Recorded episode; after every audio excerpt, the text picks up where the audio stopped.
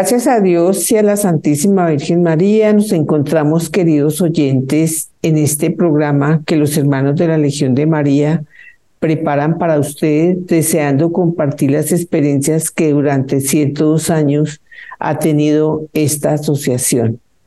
Hoy los acompañamos los hermanos Edgar Figueredo y María Inés Cadena, continuando con la lectura del capítulo 10 ma- del Manual de la Legión de María, titulado El Apostolado Legionario, para descubrir la importancia que tiene el servicio de cada socio legionario, no solo en las parroquias, sino también en la sociedad.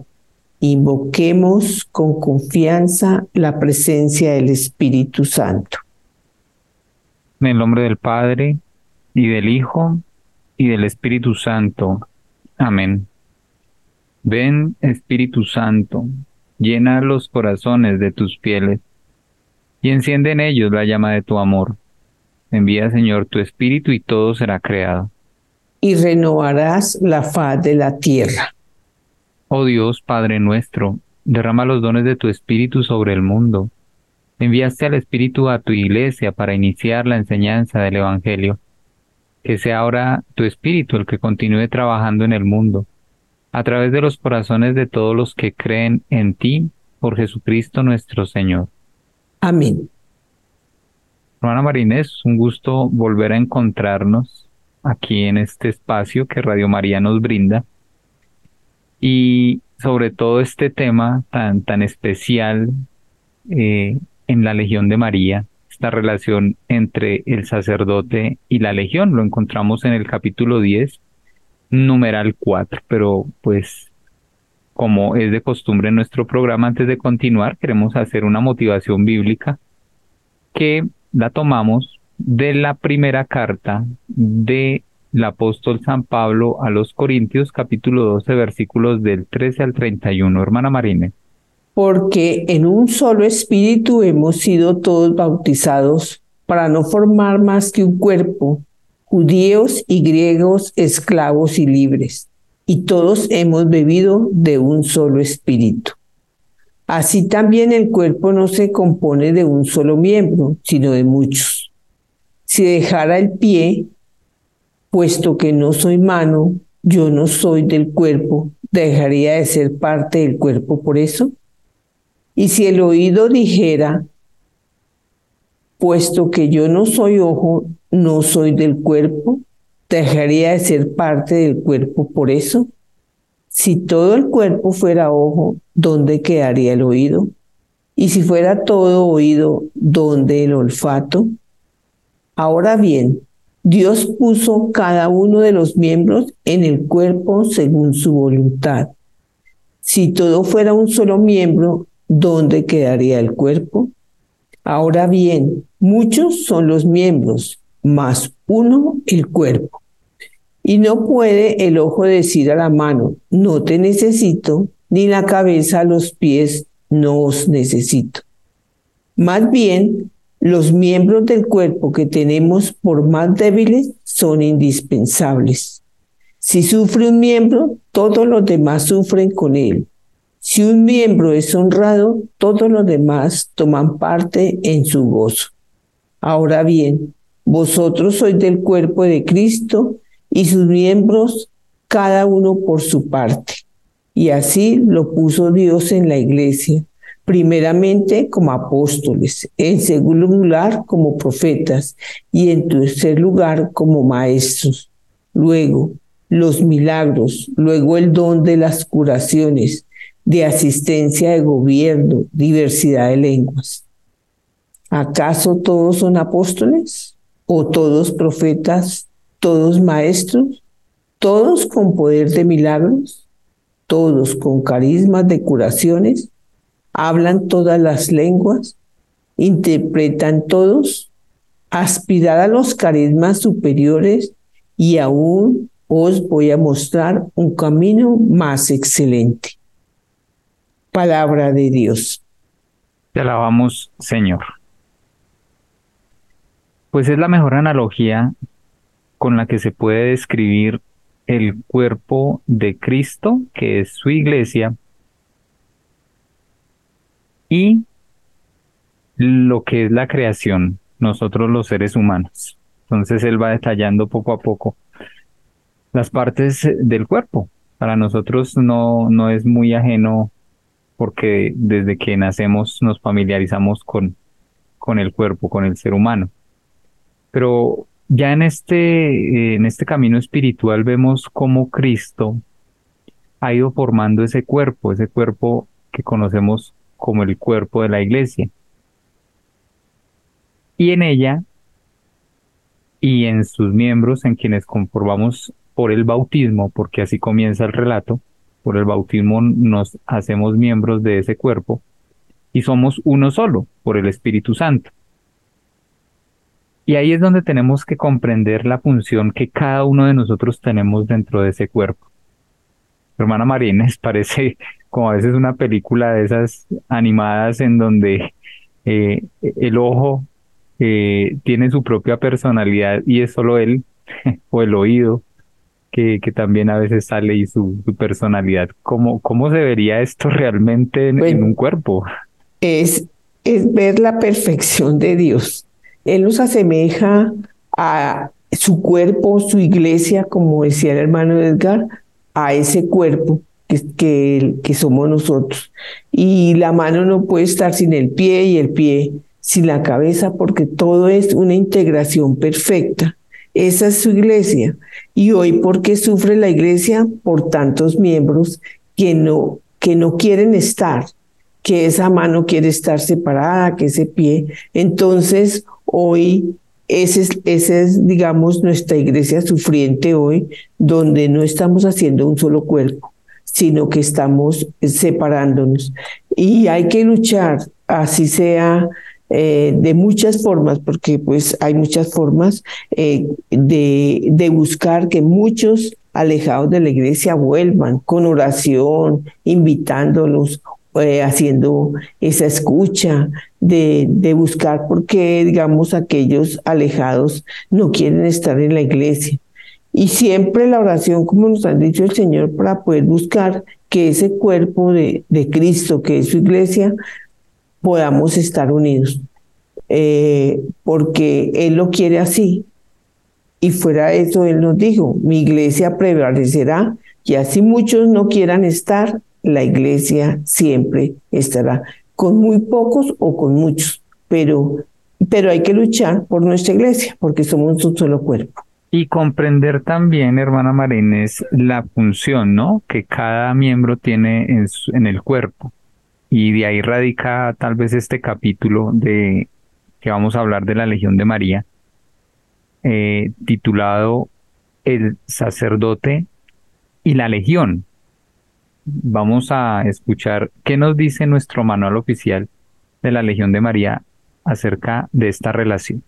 La idea del sacerdote rodeado de personas deseosas de compartir con él sus trabajos está sancionada por el ejemplo supremo de Jesucristo.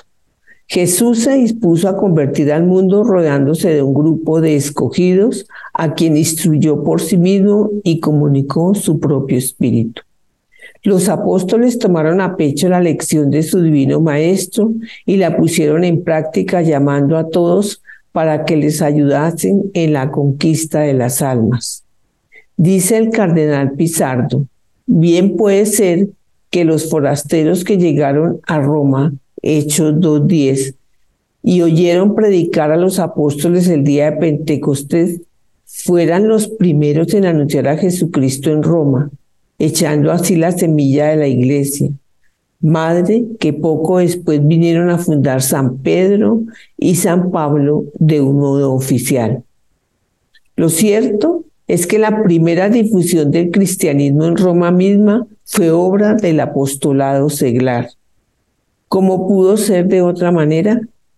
¿Qué hubiesen logrado los doce perdidos como estaban en las inmensidades del mundo de no haber convocado hombres y mujeres a ancianos y jóvenes diciéndoles, llevamos aquí un tesoro celestial, ayudadnos a repartirlo?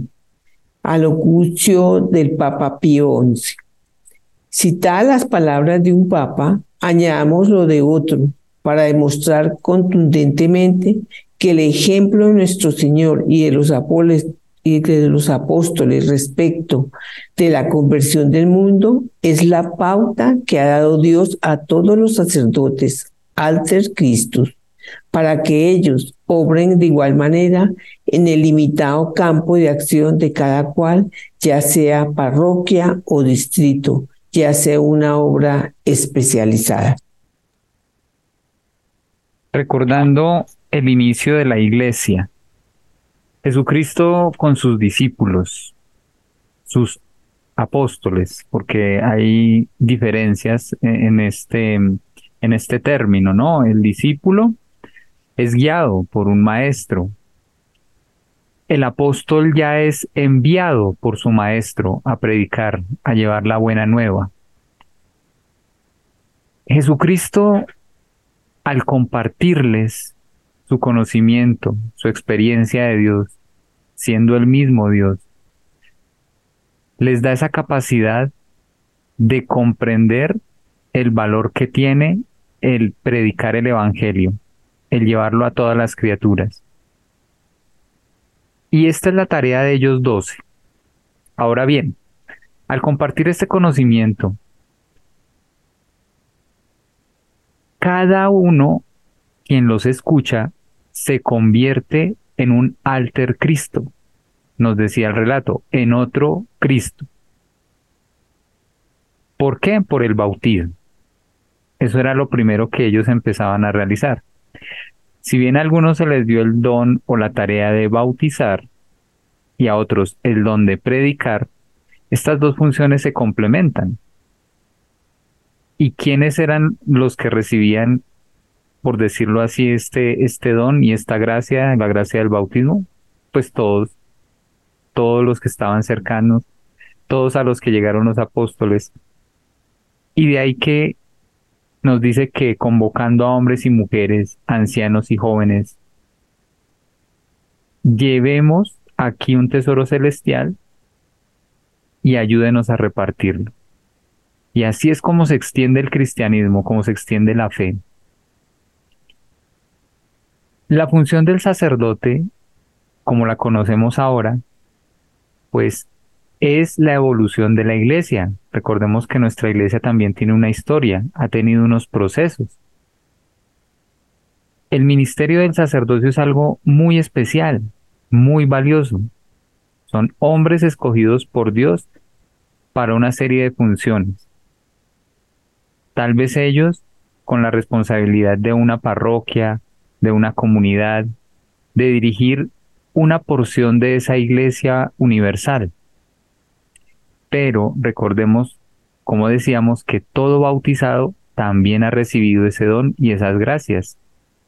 Y ahí es donde la legión ha querido ser ese medio y ese espacio para poner en función esos dones y esos carismas. Volvemos a la, a la analogía del cuerpo de Cristo. La cabeza es Cristo. A Él siempre tenemos que dirigirnos, escucharlos, y los sacerdotes se convierten en esos Cristos, por decirlo así, que son cabeza de las comunidades. Pero sabemos que también son hombres, hombres escogidos de, dentro de la comunidad, dentro de eh, la misma sociedad, escogidos por Dios, porque hermana María Inés, aquí tenemos que ver es que es Dios mismo el que los ha escogido. No, no podemos ver tampoco como que ellos, eh, ay sí, qué rico ser sacerdote y, y hago lo que, pues no sé, me piden unas normas y unas reglas. Hay que ver esto siempre como una vocación, que ellos dieron el sí y respondieron a ese llamado, pero eh, de alguna manera siguen involucrados pues eh, en este mundo con esa función y esa tarea especial de darnos a conocer el Evangelio, de instruirnos en, los fundamentos de la iglesia, en la sana doctrina. Y viene la función ahora de cada miembro del cuerpo. ¿Qué parte, hermana Marínez, podríamos decir que es la legión del cuerpo, sabiendo que es María, a la que a la que nosotros servimos, porque también está esa analogía, qué bonito sería pensar en que la legión sea el corazón, ¿no? Sí. O que, como decía también otro, eh, eh, una analogía de, de un sacerdote que escuché, María puede ser el cuello, que mantiene unida la cabeza al cuerpo. También puede darse esa analogía. Entonces son partes muy importantes pero lo escuchábamos en nuestra lectura bíblica. No es que ningún miembro sea, eh, por decirlo así, menos importante, hasta, hasta la uña, a veces cuando nos la lastimamos nos duele. Y esa es la analogía también que decían, si un, si un miembro del cuerpo sufre, todos sufren con él. Y si uno es honrado, todos comparten ese mismo gozo. Esa es la alegría de la iglesia. Y pasan. Creo que ya esto es parte de vivirlo, eh, de, experimentarlo. A veces, y nos ha pasado, hermano Marinés, esa experiencia de recibir a una nueva persona en nuestros grupos, pero también el dolor de ver a veces cómo salen de nuestros consejos. Entonces, eh, nos sumamos, nos sumamos tanto a la alegría y el dolor que se vive al tener cada uno de los miembros de la iglesia una tarea, una función, pero que a veces no se puede desarrollar. Queridos oyentes, vamos a realizar una pequeña pausa musical y ya regresamos.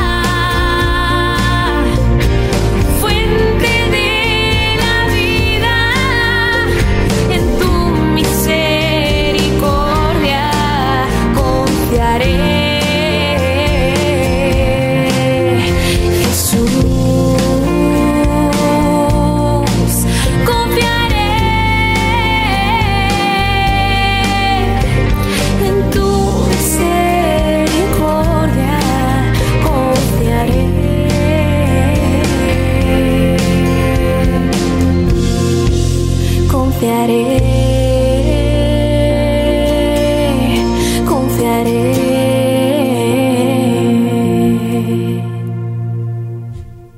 Muchas gracias queridos oyentes por continuar con nosotros en este su programa de la Legión de María. Hoy ubicándonos en el capítulo 10 titulado El apostolado legionario en su numeral 4, el sacerdote y la legión. Tenemos otra lectura motivacional, una lectura bíblica que la tomamos de la carta del apóstol San Pablo a los Efesios, en su capítulo 4, versículos del 1 al 16, que nos dice, Os exhorto pues yo, preso por el Señor, a que viváis de una manera digna de la vocación con que habéis sido llamados, con toda humildad, mansedumbre y paciencia, soportándoos unos a otros por amor, poniendo empeño en conservar la unidad del Espíritu con el vínculo de la paz, un solo cuerpo y un solo Espíritu, como una es la esperanza a que habéis sido llamados, un solo Señor, una sola fe, un solo bautismo, un solo Dios y Padre de todos, que está sobre todos, por todos y en todos. Él mismo dio a unos el ser apóstoles, a otros profetas, a otros evangelizadores, a otros pastores y maestros para el recto ordenamiento de los santos en orden a las funciones del ministerio, para la edificación del cuerpo de Cristo, hasta que lleguemos todos a la unidad de la fe y del conocimiento pleno del Hijo de Dios, al estado del hombre perfecto, a la madurez de la plenitud de Cristo. Para que no seamos ya niños llevados a la deriva y zarandeados por cualquier viento de doctrina, a merced de la malicia humana y de la astucia que conduce engañosamente al error. Antes bien, siendo sinceros en el amor, crezcamos en todo hasta que hasta aquel que es la cabeza, Cristo, de quien todo el cuerpo recibe trabazón y cohesión por medio de toda clase de junturas que llevan la nutrición según la actividad propia de cada una de las partes, realizando así el crecimiento del cuerpo para su edificación en el amor. Palabra de Dios. Te alabamos, Señor. Comentarios, hermana María Inés. Es, una lectura de que, eh, mire, como dice, habéis sido llamados con toda humildad, mansedumbre y paciencia, soportados unos a otros. Qué bonito. Eh, porque nos, digamos, en, en, esta parte que estamos viendo del manual del sacerdote y el legionario, pues es que nos tenemos que compenetrar y por eso digo que está bonita la Legión, porque es un grupo apostólico muy parroquial, muy de estar con nuestro sacerdote en todas las actividades. Y ese apostolado legionario se hace dentro de la parroquia. ¿Cómo? Como ese apoyo y mano derecha del sacerdote. Entonces, como qué bonito, porque ese cuerpo parroquial, que es el cuerpo de Cristo, que es una parte de la iglesia, debemos estar unidos. Ojalá que cuando yo como, como seglar, como laico, me equivoco, qué bueno que, que yo pueda hablar con mi sacerdote y mirar dónde estamos fallando, así como cuando falla el sacerdote, siempre oremos por él. Entonces, es un solo cuerpo unido por ese Espíritu de Dios. Entonces, siempre mm, como cuerpos de Cristo, y esa partecita de iglesia que estamos en parroquia, siempre debemos buscar la unidad con nuestro sacerdote, porque de pronto fallamos ahí. A veces no hay esa unidad parroquial porque nosotros no, somos, no hacemos parte de ese cuerpo y estamos como aislados. Entonces, acuérdese que el cuerpo es uno y hay que marchar y hay que marchar entre todos. Eh, y eso es, digamos, ese es esa en este momento quién es el Cristo ahí el que representa a Jesucristo como maestro pues nuestro sacerdote porque él es el el que está eh, preparado para enseñarnos esa doctrina de Jesucristo que es la palabra.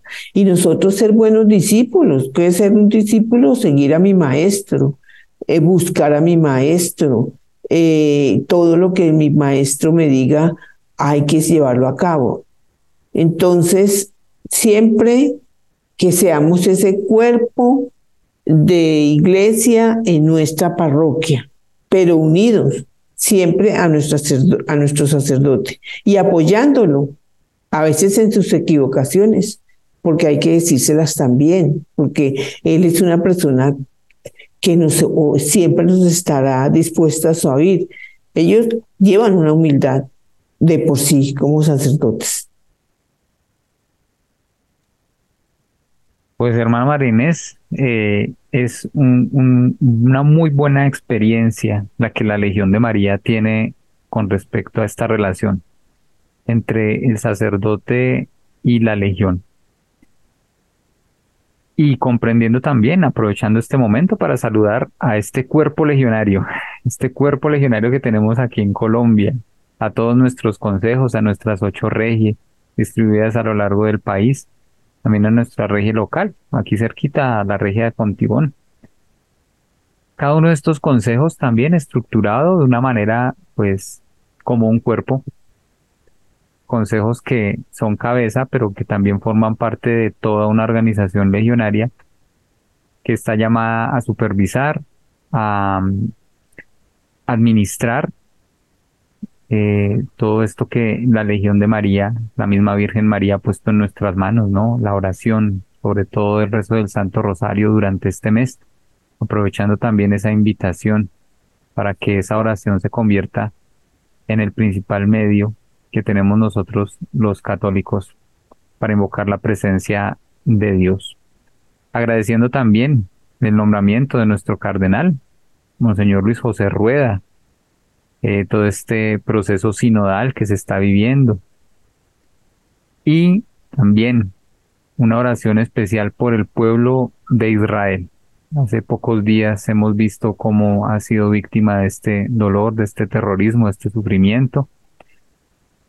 Recordemos, esta nación fue la elegida por Dios. Nuestro Señor Jesucristo, hecho hombre, nació allí. Lo confrontamos en la historia y lo confrontamos en las escrituras. Y estamos unidos a ellos por el bautismo. Y se está cumpliendo esto que estamos leyendo. Si ese cuerpo, si ese pueblo sufre, el mundo entero sufre. Entonces, unámonos en oración para que se resuelvan estos conflictos. De verdad es absurdo que, que esto siga ocurriendo y oramos por estas víctimas. Hermano Marinés, nos dice también nuestro manual que hallándose cierto día el Papa San Pío X entre un grupo de cardenales les preguntó, ¿qué os parece lo más urgente hoy para salvar a la sociedad? edificar escuelas, contestó uno. No, replicó el Papa. Multiplicar las iglesias, añadió otro. El Papa dijo, tampoco. Reclutar más clero, dijo un tercero.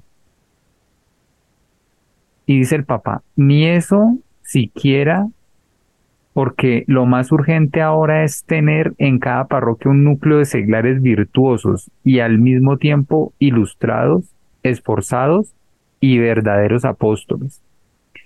Este santo pontífice al final de su vida hizo estribar toda la salvación del mundo en la formación que diera un clero celoso a los fieles entregados al apostolado de la palabra, de la acción y sobre todo del ejemplo. En las diócesis donde dicho papa había ejercitado el ministerio antes de subir a la cátedra de San Pedro, daba menos importancia al censo parroquial que a la lista de católicos capaces de irradiar su fe con obras de apostolado. Opinaba que se podía formar almas escogidas en todas las clases sociales y por eso estimaba a sus sacerdotes según los resultados que ellos, con su celo y talento, obtuviesen en particular. La tarea del pastor no se limita al cuidado individual de sus fieles, sino que se extiende por derecho también a la formación de una comunidad genuinamente cristiana. Pero sí ha de cultivarse adecuadamente el espíritu de comunidad. Este ha de abarcar no solo a la iglesia local, sino a la iglesia universal. Una comunidad local no debe fomentar solo el cuidado de sus fieles, sino que imbuida de celo misionero, debe preparar a todos los hombres al camino hacia Cristo. Esa comunidad local, sin embargo, tiene especialmente bajo su cuidado a los que están recibiendo instrucción en ese caminar hacia Dios y a los nuevos conversos que deben ser formados gradualmente en el conocimiento y práctica de la vida cristiana. Hermana Marínez. Qué bueno eh, tomar, eh, tomar una partecita de esta que dice el sacerdote y su comunidad, hacer comunidad. Eh, esa unidad vivida desde la palabra del Señor, porque cómo vivieron los primeros cristianos en comunidad, donde todos dan unos para los otros, como ese cuerpo de Cristo en un engranaje perfecto, eh, sin enfermedad de, ninguna, de ningún miembro. Entonces, eso es lo que nosotros debemos buscar eh, en nuestra comunidad parroquial, eh, ser siempre esa comunidad unida y siempre atentos a la escucha de la palabra a través de nuestro sacerdote para que todos podamos vivir esa palabra de esa, vivir esa palabra del Señor, porque vivir la palabra del Señor día a día es prepararnos cada día a afrontar ese, es, este mundo difícil, pero que no, que, que llevado de la palabra de Dios, desde la oración, podemos estar eh, formando una comunidad. Que nosotros como legionarios seamos ese ejemplo de comunidad, de, de unirnos al sacerdote, de escucharlo, de apoyarlo, como buenos discípulos de ese maestro que es nuestro sacerdote.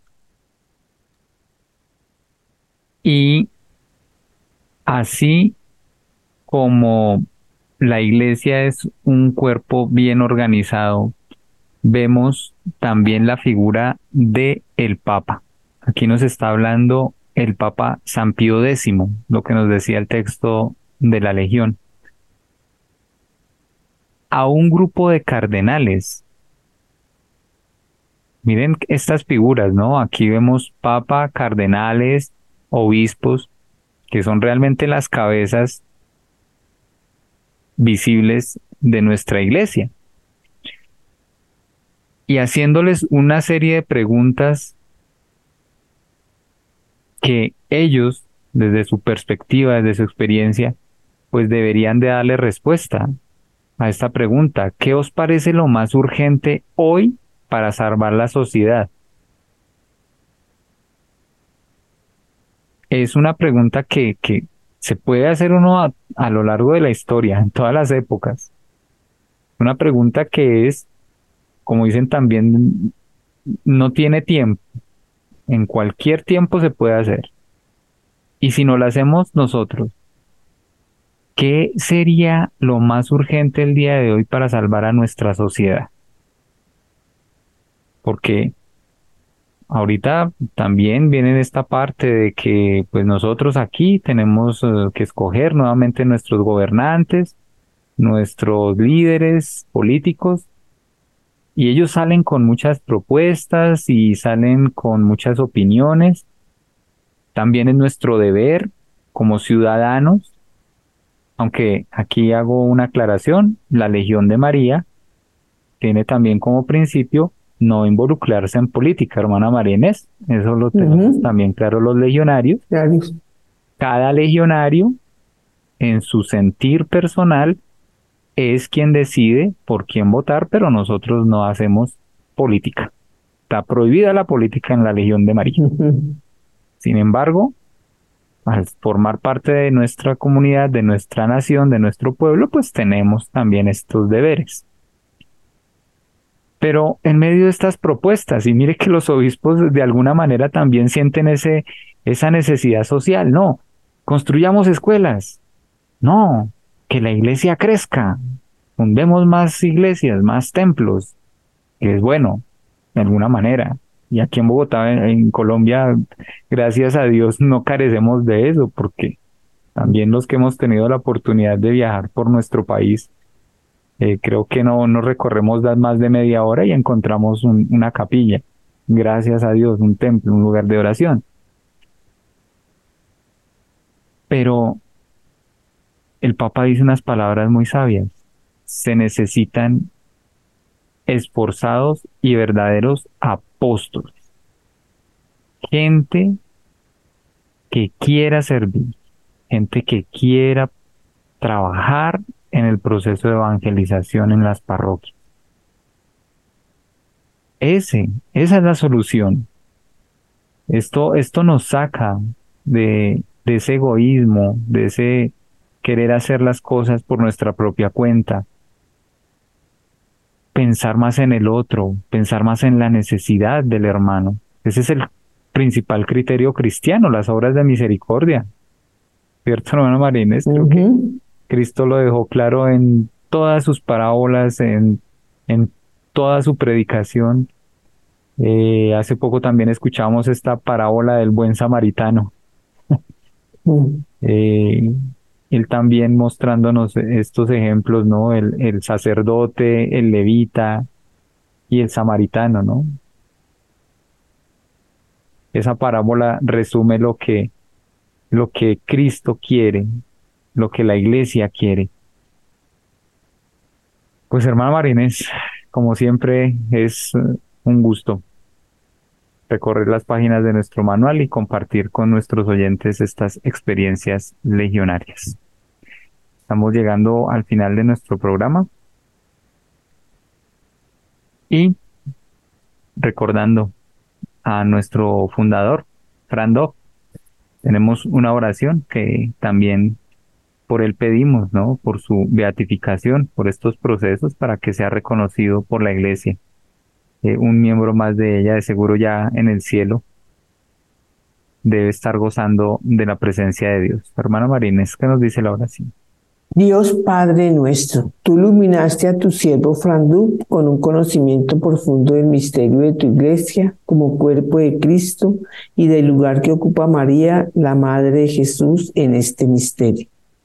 Y en su inmenso deseo de compartir este conocimiento con los demás, y en filial dependencia de María, él formó su legión para que fuera un signo de su amor de madre para con la humanidad y un medio de enrolar a todos sus hijos en la obra evangelizadora de la iglesia.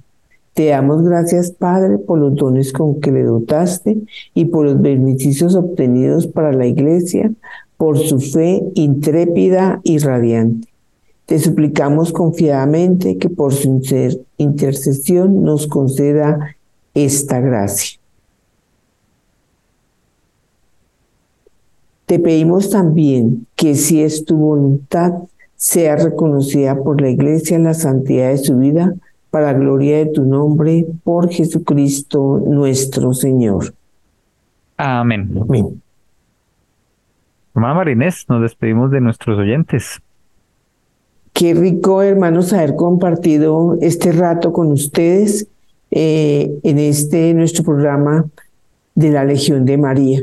Ojalá que todas estas cositas vayamos poniéndolas en práctica para que cada día seamos esos miembros del cuerpo de Cristo buscando a otros para que lleguen a ese cuerpo.